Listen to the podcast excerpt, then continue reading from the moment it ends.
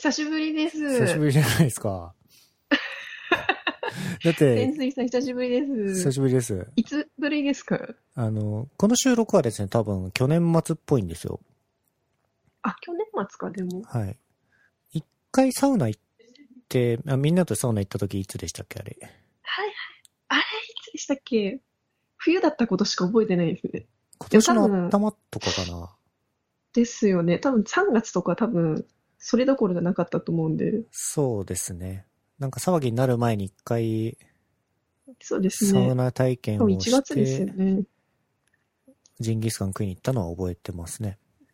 あー、めっちゃ美味しかったな、あれ。それで、まあ、ロックダウンになって、ろくにみんな飲みに行ったりもできないもんだから、そうですね。まあ、枝ちゃん、枝家は何してんだろうなとは思ってましたけど、え、だけ、いろいろ大、いろいろ頑張ってましたよ。なんか、なんか買ったでしょ？はい。家を、家を買いました。やっちゃったね。やりました。大人の買い物を。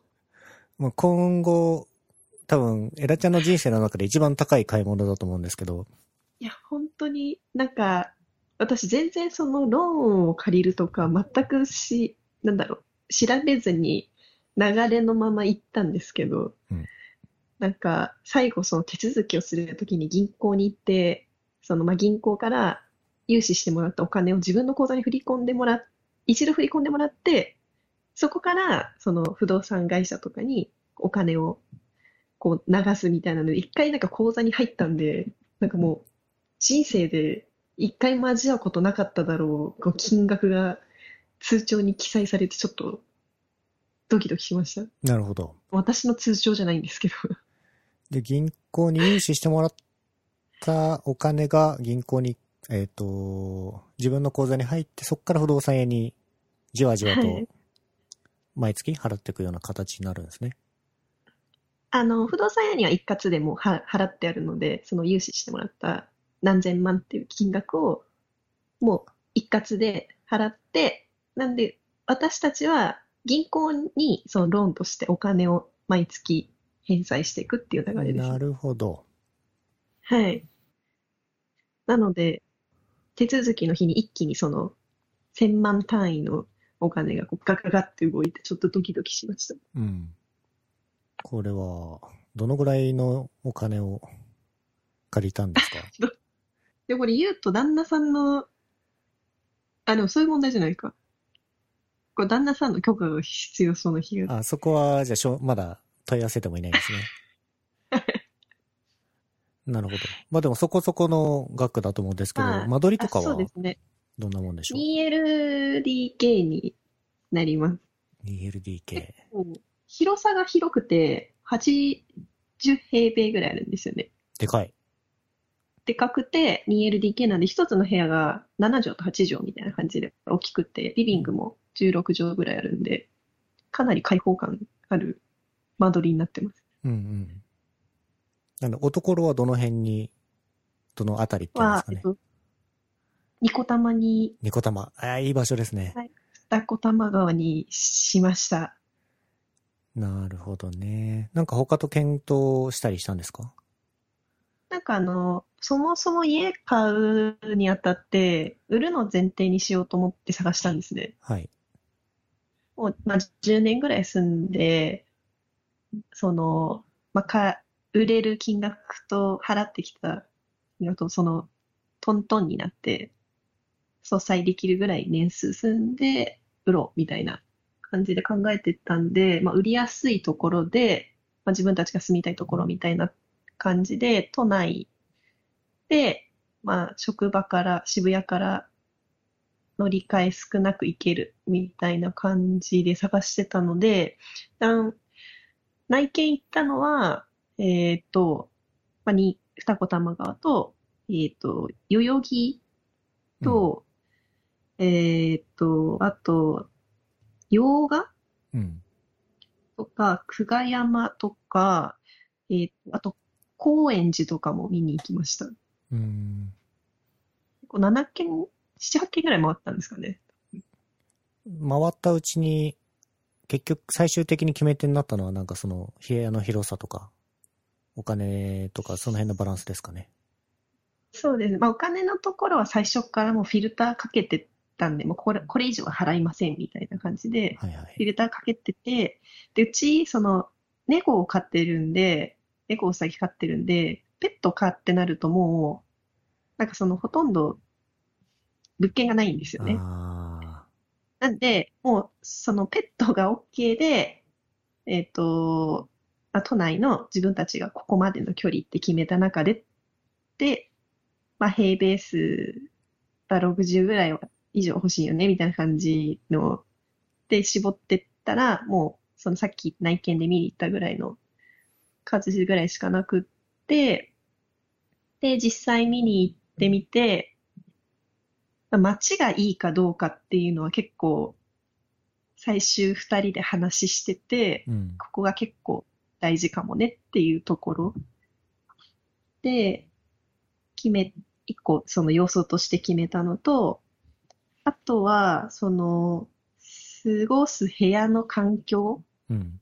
みたいなところは、ちょっと意識して、今回住むところで、その良かったなと思ったのが、すごい、その窓から緑がめちゃくちゃ見えて、おで、高層階、まあ8階なんで、すごい静かなんですよね。車が通ってても、ー。うんまあ、。ちょっと遠くから聞こえるなぐらいなので、なんかその部屋で過ごしてる時にすごい静かで過ごしやすいなっていうとかが結構いいなって思いましたね。うんあとはまあ部屋の間取りとか広さみたいなので選びました。なるほど。こはいの物,、物件探しの時は、何ですか？不動産屋と突撃しに行ったんですか？突しました。あの、カウカモさんに、あ、買うかも使ったんだ。はい。ちょっと、まあ、た、谷さんから一度話聞いてて、一回カウカモセミナーみたいなのを CA で開催してくれたことがあったんですよね、谷さんが。あ、それ多分私も行きました、ね。それ、あ、そう、セスさんいますよそうね。そうそうそう。で、話聞いてたんで、まあ、知ってる不動産屋さんに一回話聞いてみたいなっていうのがあって、突してもうそのまま契約まで全部お世話になっちゃいました。なるほど。じゃあ、まあこれからが楽しみっていうところですよね。多分今、二ほどきしてる段階だと思うんで。いや、今めっちゃ部屋カオスですね。今日、今日エアコンがやっと設置されたんで、はい。やっと快適な部屋で寝れるっていう、ちょっと安心感あります。ただ、あの、ネットの開開通が間に合わなくて、来週の火曜日まで、モバイルルーターで過ごさないといけないっていう、ちょっと辛みあります。なるほど。なんその、家を買おうって、何ですか？何をきっかけに思ったんですか？なんか、あの、コロナ渦の中で、まあ、リモートで家で仕事しなきゃいけなくなって、うん。家狭って思っちゃったんですよね。うん。なんかあの、マイ 1LDK で、まあ、仕事するときは、リビングで、その、旦那さんが仕事して、私が寝室で仕事するっていう感じだったんですけど、その、作業机とかも、その大きいの置けないじゃないですかうん。うん。なんで、すごい狭い中、ちっちゃい PC を置いて、モニターちっちゃいの置いて作業しなきゃいけなくて、で、もうリビングは旦那さんがいるんで、仕事終わっても、その彼が仕事をしてると、テレビとかその、私つけるんですけど、うん。なんか堂々と見づらいかったりとかするし、なんかその仕事場とプライベートが分けられなくなってきて、なるほど、なるほど。その場所が分けられないのは結構しんどいなっていうのを、まあ、思い始め、でもまあ、生活はできるしなと思いつつ、なんかよく考えたら今の、その今のというか前住んでたところが、その更新がまあ来年の8月でちょうど3年目だったんですよね。うん。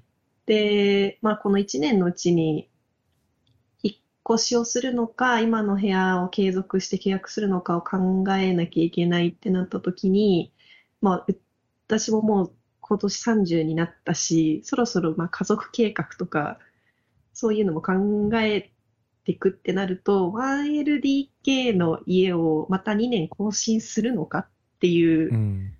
のがあって、まあじゃあ引っ越し前提で、えっ、と、家を買うっていうのも候補に入れて、ちょっと探そうと思って、で、一応賃貸とかも全部探したんですけど、やっぱ賃貸だと、もう 1LDK 以上になってくると全然ないんですよね、物件が。うん。なんで、まあ自然的に家を買う方向になり、一回話を聞いてみようの流れから1ヶ月ぐらいで家買っちゃいました。そこ早いですね。ああ、でも意外ですね。その、賃貸より、売ってる物件の方が選択肢があったってことですよね。そうですね。まあ、うちの条件だとっていう感じはあるかもしれないペットカーとか。考えるとね。そうですね。ペット可がやっぱりすごいネックになっちゃいますね。うん。どうですかニコタマライフは。まあ始まったばっかりだと思いますけど。始まったばっかりなんですけど、いいですね。部屋自体はやっぱその内見に行った時も感じてたんですけど、すごい静かで、なんか昼間はセミの音しか聞こえないし、夜は夜でなんかスズムシみたいな、うん。なんか音色しか聞こえなくて、なんかおじいちゃんちいるみたいみたいうんな。うんうん。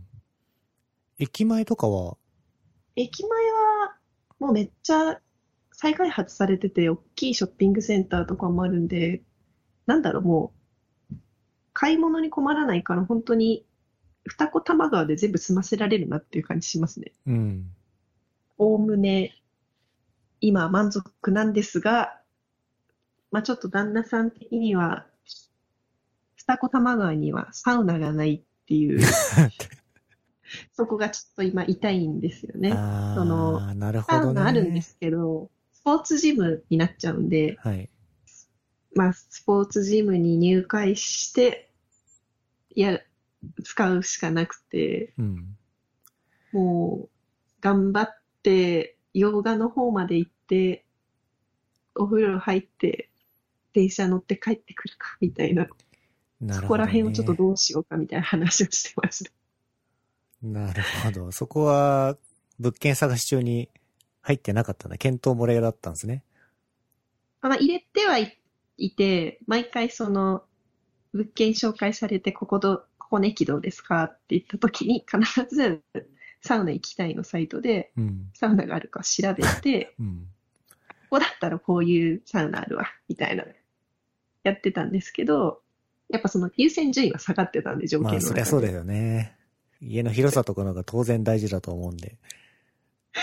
うんそれで、さ、サウナを捨てて、ニコ玉にしちゃいました。エラちゃん的にはいいんですか？そのサウナ的な部分は。サウナ熱ちょっとやや下がっちゃう。あ、エラちゃんはそうか、そうでもないの、なんか、なくなったんですね。あの、さちょっとやや下がってたんで、私はたまに休日とかに、ちょっとリフレッシュするために行ければいいかなって思ってたんですけど、旦那さん毎日でも行きたいうん。ので、ちょっとそこだけ、みたいな感じですね。ニコ玉で誰か作ってくんねえかなみたいな。なんか、クラウドファンディングとかあったら絶対投資するわとかうん。言ってます。ニコ玉用画ってどのぐらいかかるんですかね？あ、うちがそもそも駅からそのじ歩いて15分ぐらいい歩くところで、若干洋画寄りなんで、うん。家で考えると、まあ、頑張れば洋画歩いていけるぐらいの距離なんですけど、うん。小玉と洋画、まあ一駅なんで、うん。まあ遠くはないって感じですかね。最悪その自転車とかでね、行ってもらうとかもあ、そうそうそできそうで、ですけどね自転車買いたいんですよね。ちょっと今駐輪場が満杯らしくて。ああ。なんか、9月か10月に、そのマンションの総会が開かれて、何それ。ま あマンションって、その、住民がみんな、その一個一個の家を持ってて、うん。で、そのマンション自体のその共有設備をどうしていくかとか、こうどう修繕していくかって、みんなで決めないといけないんで。総会が開かれるんですよね。はいはいはい。なんで、まあ、そこで住民のこう賛成が得られたら、例えば宅配ボックスを新しく設置しましょうとかう、ん。その、それこそペット不可だったマンションも、その新しい住民が、こうひ、この買い取ってくれるように、そのマンションの価値を上げなきゃいけないんで、こう、ペットを可にしませんかみたいなのを、こう、決議取ったりとかするらしいんですけど、へなんか今年は、うちのマンションは、今年は、その駐輪場の区画を増やしませんかっていう話が一個上がってるみたいなんで、もしそれで決議通ったら、ちょっと自転車買って申請したいなってちょっと思ってました。ーうーん、そういう会合があるんですね。まあ、谷さんもなんかそんなこと言ってたような気が。うん。したなうん。マンションは大、そんな感じなんじゃないですかね。なんか私ず、実家もずっとマンションだったんですけど、でも、おおむね、これ、満足してて、これから楽しみって感じか。多分家の中の設備とかも今、整えてる最中ですよね。そうなんです。もう今、その嬉しそうな。あでそのさっき、そもそも買うきっかけになった、その仕事するスペースをが確保できないことによるストレスみたいなのをはい。すごい感じてたんで、あの、ちゃんとしたその机とか、その用意したいなって思って、今回、あの、ちょっとリンク貼ったんですけど、あの、なんだっけ、岡村？あの、会社でも使ってるデスク、あ、この三角机って岡村のやつなんですね。あ、調べたら、そう、ええそうだ。そうなんだ。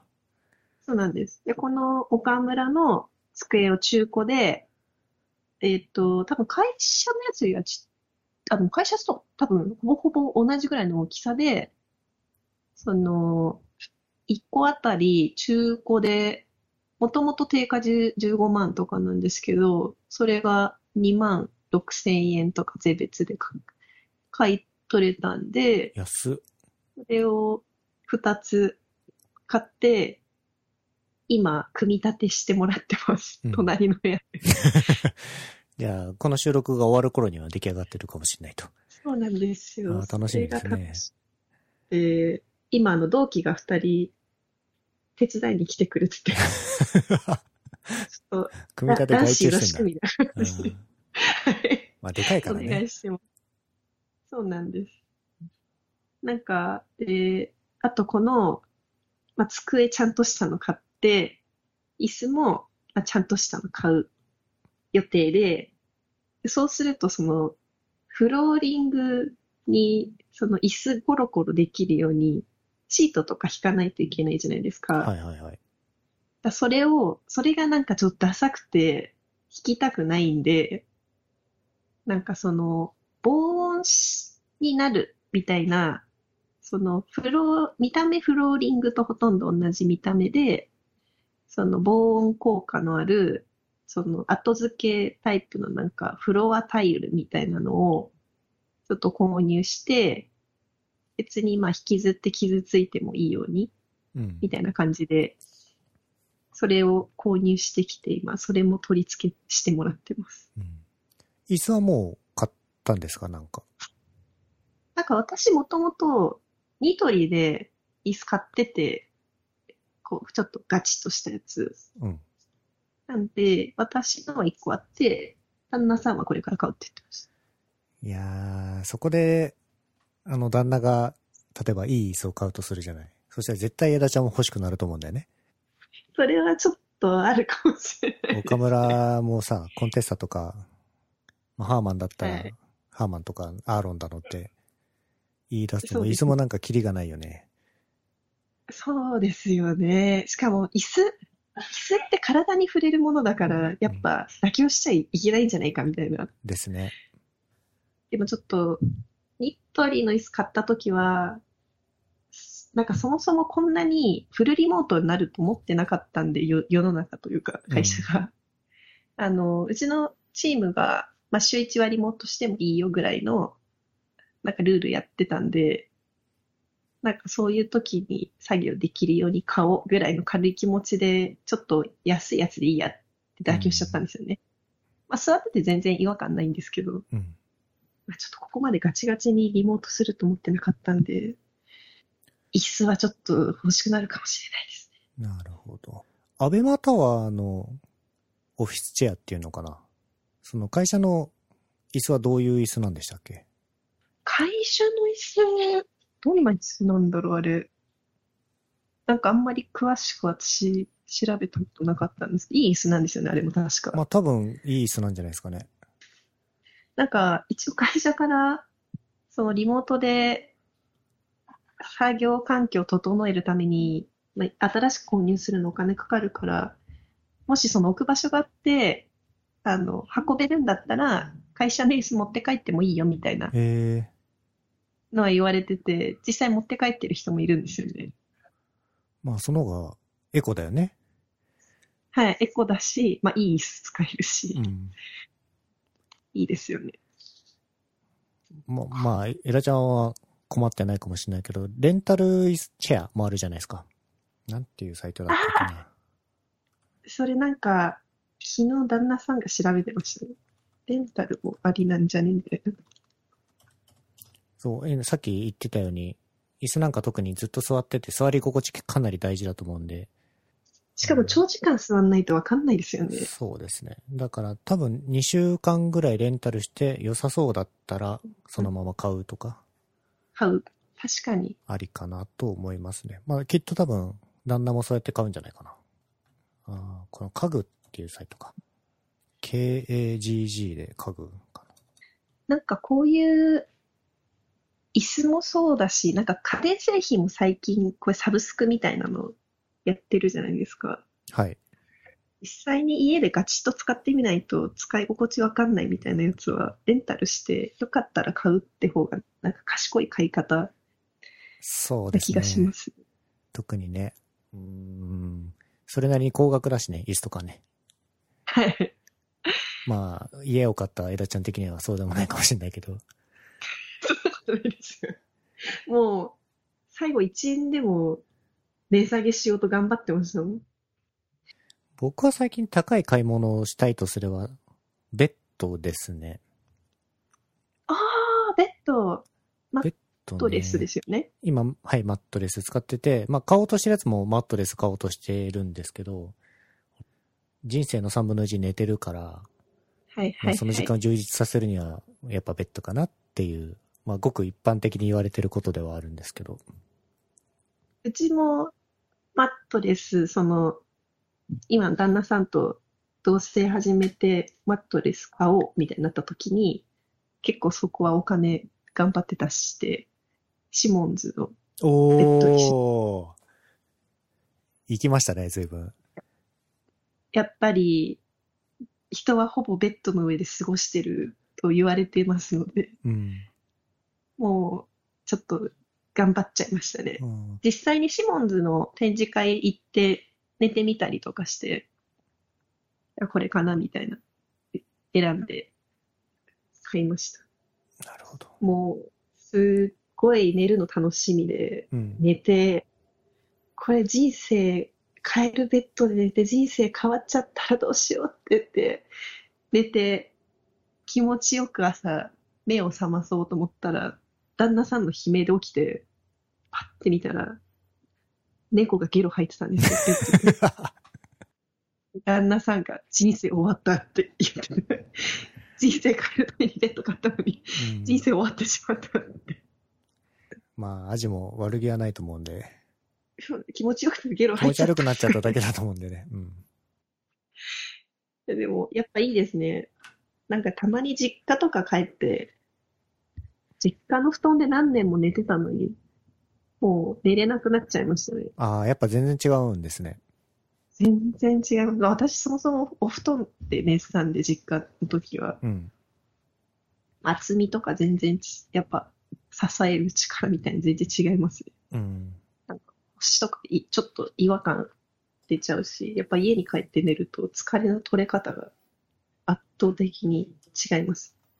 シモンズの中で言うとそんなに高額なやつじゃないと思うんですけど、でも言うてもね、ダブルサイズなんで10万ぐらい確かしたと思ホテルとかで使われてるやつですよね。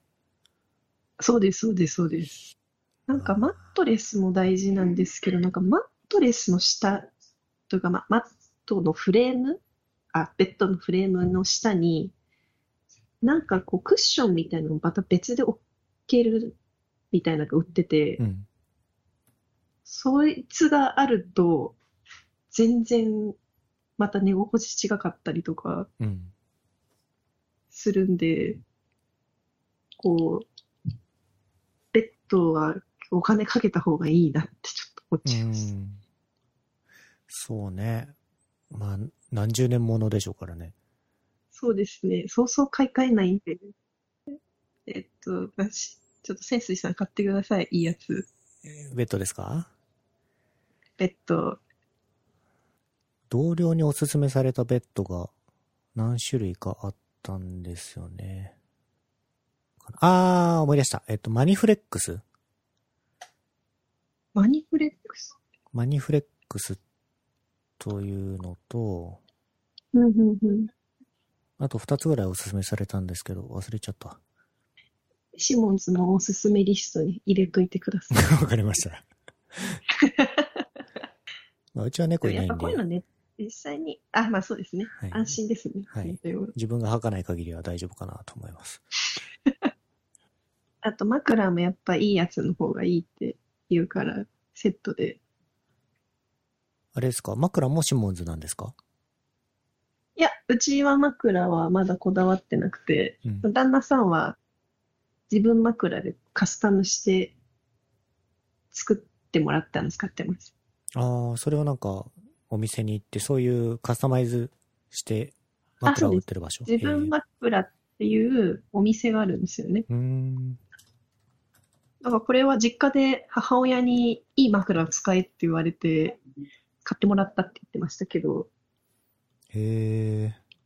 なんか全然違うらしいです。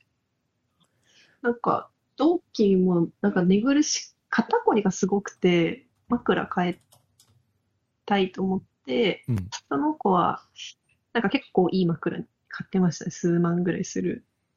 で、そしたら全然違うって言ってました。マジか。あんまり。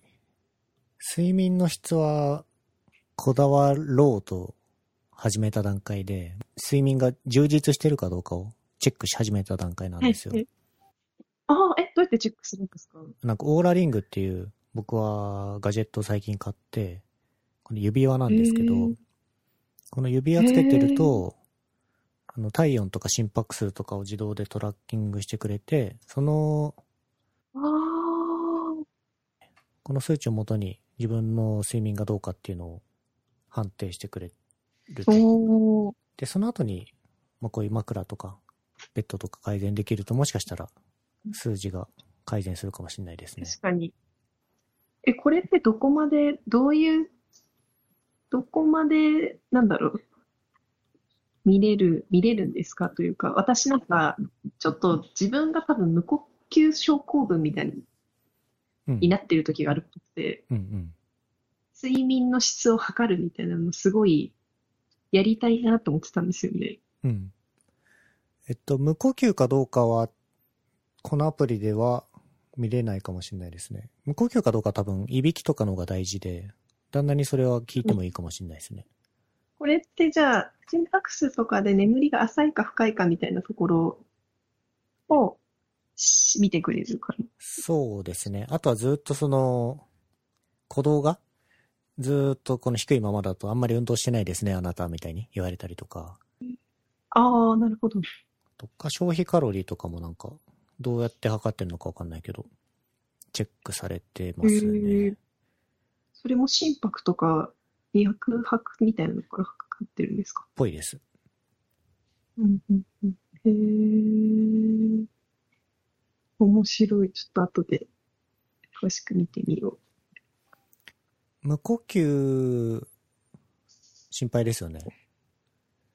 う。呼吸ちょっと心配です。なんか、うちもなんか家計的に気管が狭いらしくて、私とか風邪ひくと、今そのちょっと喘息持ちなんですけど、うん。その、ヒューヒューしちゃうんですよね。はい。喉がこう圧迫されて。